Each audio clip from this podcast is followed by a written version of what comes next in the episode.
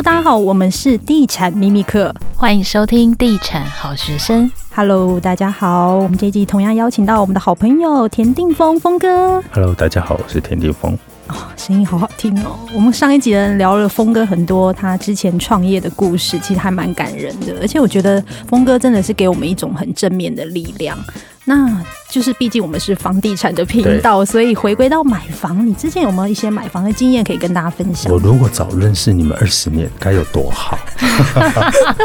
因为你知道，我现在常常也会在听你们的节目，然后就发现说，哇，这个这个行业的水很深，专业的知识量好大。可是对我们一般的消费者来讲，我们其实是不知道的。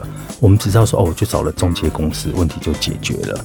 你当然不会去了解哦，房价啊，然后呢，你要买到什么样的房子才是对的，或者什么房子其实买的是错的。我记得那个时候我二十八岁，我就买了我人生的第一个房子。哇，算很年轻就买了耶。对，然后那个时候呢，有一个建案在金龙湖那一边，嗯，然后呢，那个建案很大。那对当时我们我也不懂嘛，我也不懂什么叫预售屋，什么叫成屋，其实我是不懂的。那就是到了那个地方。那他就是在桌上有个模型，他就告诉我说：“哇，这边会有湖，然后这房子？”好像跟现在卖预售屋还是一样。对，然后会看到夜景，然后看到什么什么什么，他就大概可以讲了。那你就开始会有幻想，说：“哇，那这样很棒。”然后呢，第一次去看的那个叫做装，那个是装潢样品屋，样品屋。然后样品屋通常都很漂亮嘛，对，你就开始在幻想说：“哇，我人生第一个房子就是要长这样，我就是要这么漂亮的房子。”就开始有很多幻想。OK，等到房子已经盖完了之后。我住住进去，我记得那个时候我住的房子应该是十八楼还是十九楼。然后呢，住进去之后呢，进去的时候盖好一看啊，惨了，跟我想的是不一样的。因为因为我们在它还没有盖，你不知道你那个高度看出去的视野嘛，你只知道说哦，好像我可以看到夜景。嗯。可是呢，在你看到夜景之前，你会先先看到夜总会啊。但你不知道，所以它等于是盖好的时候才看出去。就看到夜总会，然后才会看到后面的夜景。所以就是夜景看出去就分不清是灯火还是鬼火这样子。没错。然后那个时候你就，那你也没办法了，你已经买了，所以你也不知道该怎么办。很近吗？其实，嗯，有一点近，就是你坐在那个阳台，就会看出去就就很很应该看不到名字吧？看不到看不到名字，太近太近了。对，然后那个时候你心里总是有一点疙瘩，对。嗯哎，好像很多人会很介意这个，对不对？对对，那那个时候我觉得我也蛮介意的，然后就觉得心里一直有疙瘩。果然，我住进去没有隔两年呢、啊，就发生了我上一集讲的那个整个的 MP 三下载的问题，我人生事业跌到了谷底。嗯，所以很惨。然后那个时候呢，因为又遇到亚洲金融风暴，所以呢，台湾的那个房子那时候房价开始下跌，所以也就是比我当时买的呢价格还要低。所以我也没办法卖，我一我一卖我就要赔掉很多钱了，对，甚至我卖出去的钱搞不好没办法还我的贷款，所以我就卡在那边，就整个卡住了。然后一直到我后来东山再起的时候，呃，那个时候才开始有能力再去看第二个房子。但是我在看第二个房子的时候，我就想说，那我一定要先把第一个房子处理掉，再去看第二个房子。可是，在看第一个房跟第二个房子的中间，那该怎么办？通常的人怎么处理？如果我没有能力立刻再买两个房子，我要先把第一个要先卖掉嘛，我才有钱嘛。那我不确定我卖不卖得掉，那这个时候我该怎么办？通常都还是要先处理啦，因为我们通常都会跟我们的粉丝说，嗯、因为如果你想要换屋的话，你需要自备款，你还是要先卖掉，然后你先租房子。对对对，没错。我那个时候就去租了房子了，我就租了在市区的一个房子，然后等到这个把它卖掉。那个时候卖等于就是又回到了我好多年前的那个原价卖掉，所以也就是不赚不赔的状况，我把它卖了。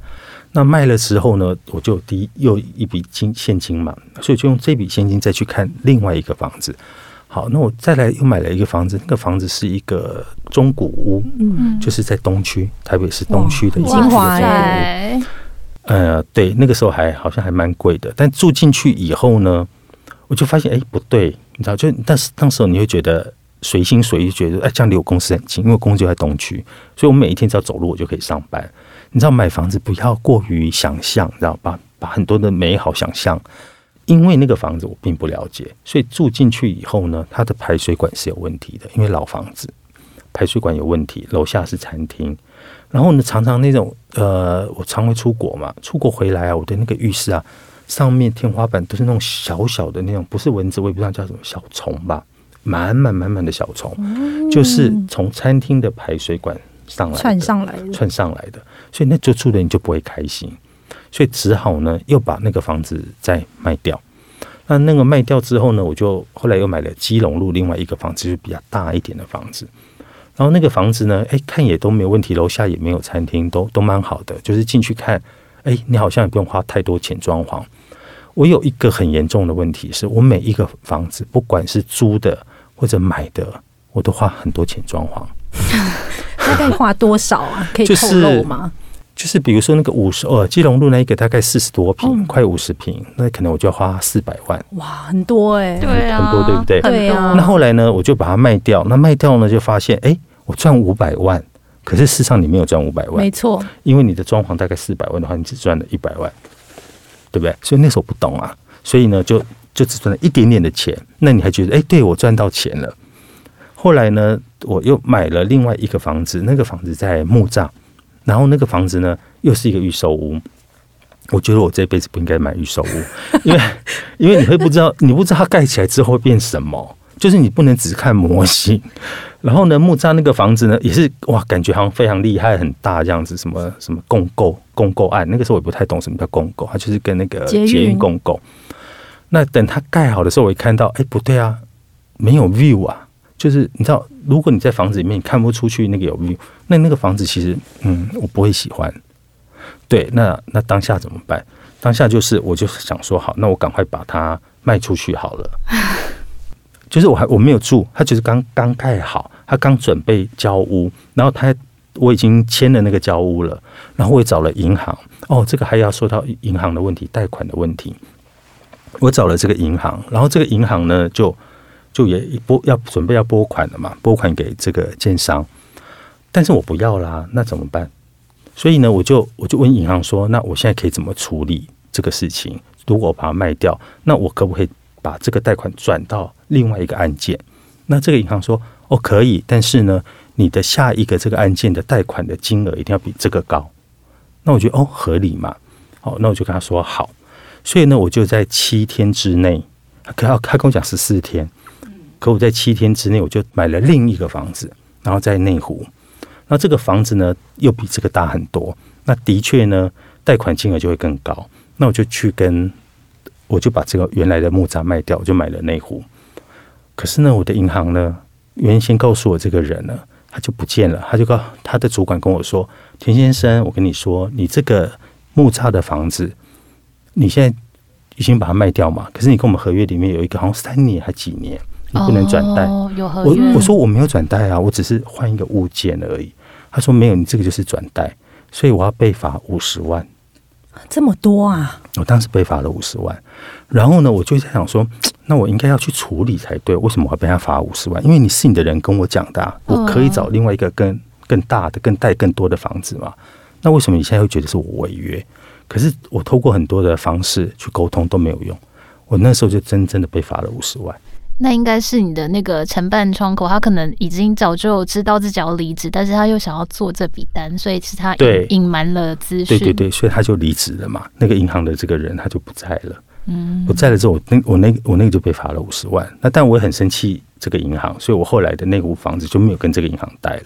嗯，对。可是中间那个那个过程，我觉得还是大家要小心一点了。对啊，在这边顺便呼吁一下听众朋友，如果遇到这样的情况，最好就是录音存证，或者是留下一些书面的记录。那到时候银行如果来 argue 的话，你还有一些证据也可以拿出来。对，尤其是外商银行很麻烦。嗯，你知道本土银行比较好好说话，外商银行就是说不行就是不行。可是问题是你当时是你们跟我说的啊，但他们不已经不承认这件事了。对啊，所以这个真的要特别小心。嗯，那现在住的内湖就是刚刚说的那间内湖的房子，哦，又不是哦，不是这个房子，峰哥真的很爱买，但是你知道吗一直搬家不会很烦吗？这个呃，我觉得这跟我跟我个性有关了。我我我觉得大家真的是要减少犯我这种错误，就是因为我是一个人。那所以呢，我买房子跟卖房子对我来讲就是很简单，你知道吗？就是那种像买车跟卖车一样，我我没有觉得它有什么难。就是我今天心情很好，我就住得很好。然后嗯，觉得住久了好腻哦，要不要换一个房子？我就换一个房子了。对，然后呢，有一天我在内湖，呃，在内湖这个房子我住了大概有四五年，住比较久了。因为我还蛮喜欢，是因为它旁边有树，那我就还蛮喜欢的。那有一天我就觉得啊，好腻哦，我要不要再搬回市区啊？可是呢，呃，市区那个时候的房价，我就看了很多房子，我觉得那个房价不合理，就是它明明就是一个很烂的房子，他告诉我一平要一百多万，为什么？我你知道，我就我就觉得不 OK 啊。而且我跟你说，大安区是没有什么新房子的。嗯，我那时候看了很多，全部都是老房子，然后那个价格高到我都觉得有点离谱。那我想说，好，那我要不要慢慢等？于是呢，我就先把这个房子卖了。卖了之后，我就先租，就像你刚讲，就先租。反正我就是一个人来来去去，租房跟买房都好像好像没什么差别。我就租了一个房子在复兴南路上。然后呢，那个房子呢，我住了呢，是我啊、呃、这几年来我住的最不开心的房子。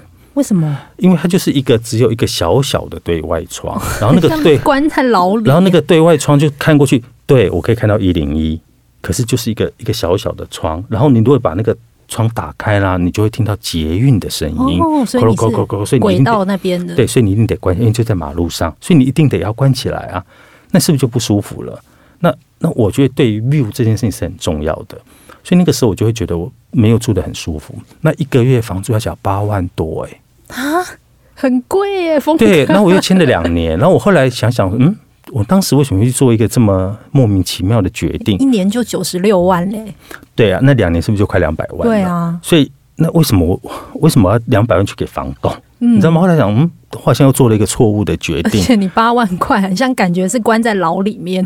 对，所以 所以你知道吗？所以我我常常觉得，我觉得买房这件事情真的是，它真的是需要比较好的那个专业的知识去做判断，不能像我这种太随心所欲。哎，我觉得我的随心所欲其实是让我花了很多的冤枉钱。对啊，所以为什么我刚一开始就说，哎呀，我早认识你们有多好？因为我花了非常多的冤枉钱在上面，比如说花很多钱装潢，花很多钱去租房子，然后呢，到随便乱换房子。这件事情都没有想清楚，就是凭感觉。我觉得那个其实是嗯很可怕的。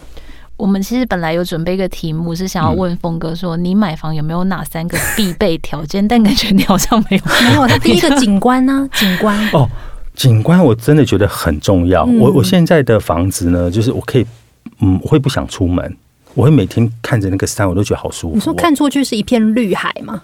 呃，我我的我的阳台看出去就是金面山。哇，很棒！对对，就是镜面山。然后我就每我就常会坐在阳台看书，然后喝咖啡，很安静。就是对，很安静。那个，然后都会蓝雀就飞来飞去，然后就很开心，心情很好。那因为我会做颂钵嘛，会做冥想，所以这个环境呢，我就觉得非常非常的舒服的一个环境啊。然后它又离市区其实又很近，我开个车，你看我刚开过来十分钟就到了，嗯，所以它就是很方便的。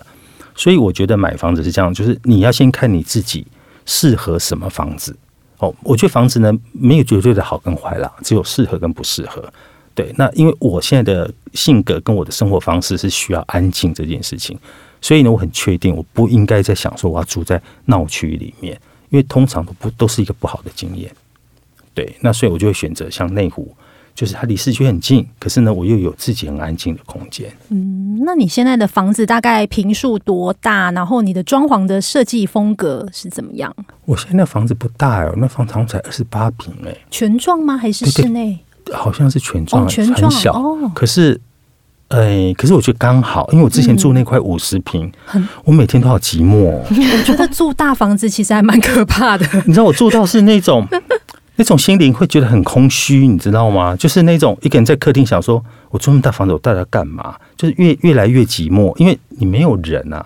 如果如果今天你有个伴，那我就觉得那还 OK。没有，就是一个人哎，越住越寂寞，你知道吗？那我现在这个就刚刚好。然后呢，因为它有六米六，嗯，就其实挺高的，所以呢，我还可以这样上上上下下跑来跑去。就是它就是那空间它有分隔，所以呢，我就觉得还蛮舒服的。嗯，对，我没有办法一个人住那种很大的空间，我会觉得每个房间都有人，好恐怖哦。因为他有那个敏感体质，你有敏感体质，我有敏感体质。哦，我其实我也会感应哎，真的，但是我看不到。请问现在你看得你看得到吗？我会，就是他他碰到脑，哎，我们现在是频道是不是歪掉了？就是会有那个感觉，他会哦。像我去饭店啊，啊，饭店，我走进去我就会知道哎。怎么？请问一下是怎么知道的？我我那是我在做风书时，我会全台湾到处跑去吃餐厅嘛，那就是常常要住饭店。然后我有一次到了那个斗六，然后就去住了一个饭店。然后饭店就是你看那个网络上看起来都很 OK，就一进去之后发现啊，惨了，不对，你会觉得一种湿冷的感觉。嗯，它比它比就是外面湿冷大概有两三度哦。然后走到房间的时候又觉得很湿，那个墙壁上是湿湿的。然后我一进去想啊，我惨了，这个房间这个房间有问题，对不对？对，而且它它没有窗户。然后就没有窗户的房 间，所以那个我没办法住，我就立刻跟楼下柜台讲说，我一定要换房间，因为我很在意窗户这件事情。然后他说我们都没有窗户，那我怎么办？那我说好，那我还是要换房间。后来他就给我换了另外一个房间，我觉得有好一点，但是那个是整栋大楼的问题。就是我会知道那个是阴的，是不舒服的气场。对，气场我我们感受得到。对对，真的。那有有的有的饭店进去觉得很舒服啊。我上个礼拜才发生一个事情，我去了宜兰住了一家连锁饭店，就是其实还蛮好的，很漂亮哦，各方面都很好。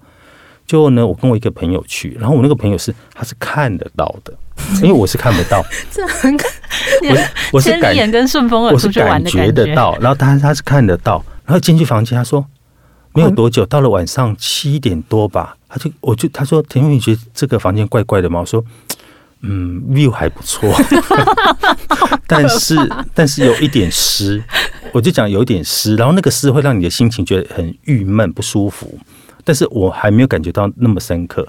到了晚上大概九点的时候，我们在聊天聊，他就跟我说：“哎，我跟你说啊，那个沙发有坐三个女生。”然后我就我就这样看过去，然后呢，换房间。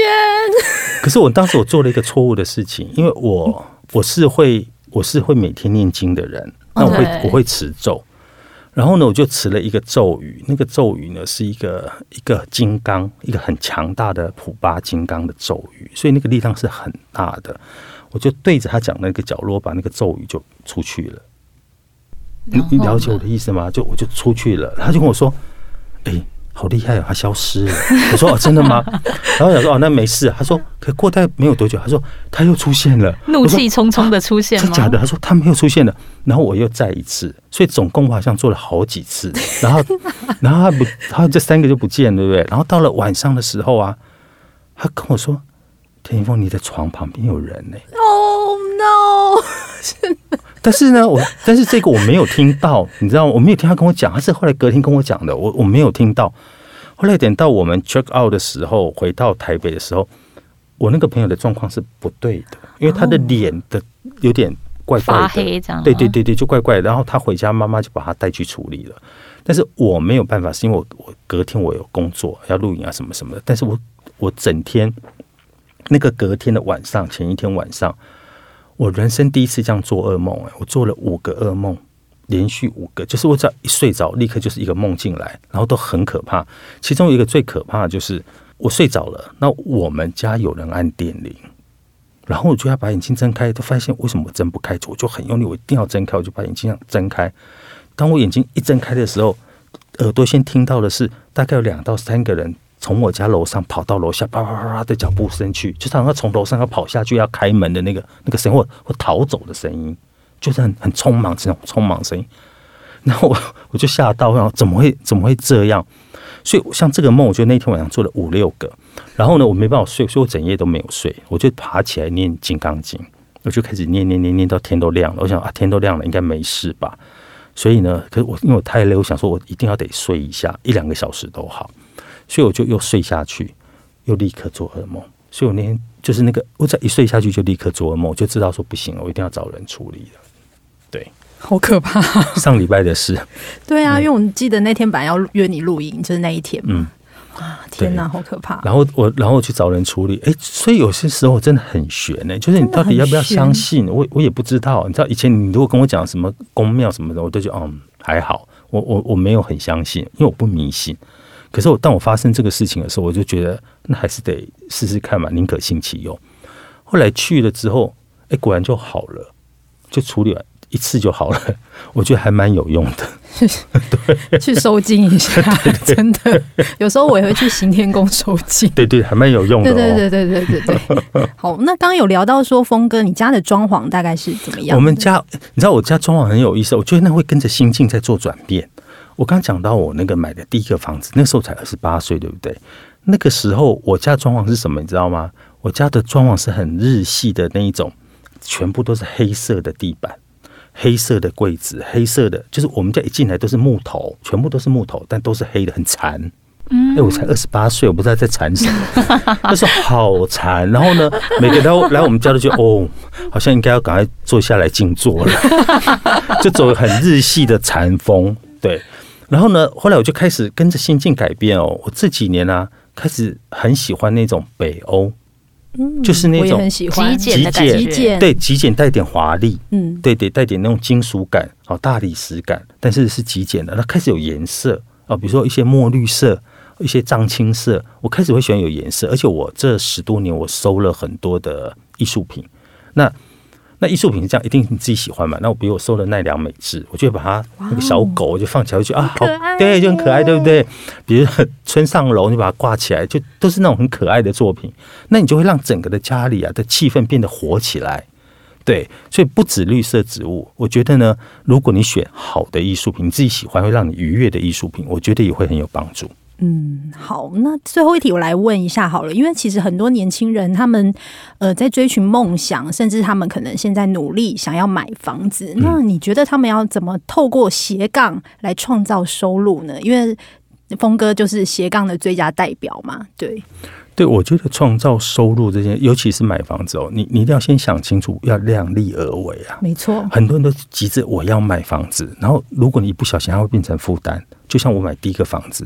你知道我我我不卖也不是，我不卖也不是了。我我如果卖，我当下就要赔掉很多钱。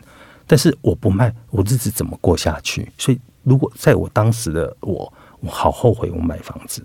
可是呢，经过这几年我买房子跟卖房的过程中，我又发现说，其实如果你行有余力，你应该要买房子，因为那个就是最好的资产，要保值最好的资产。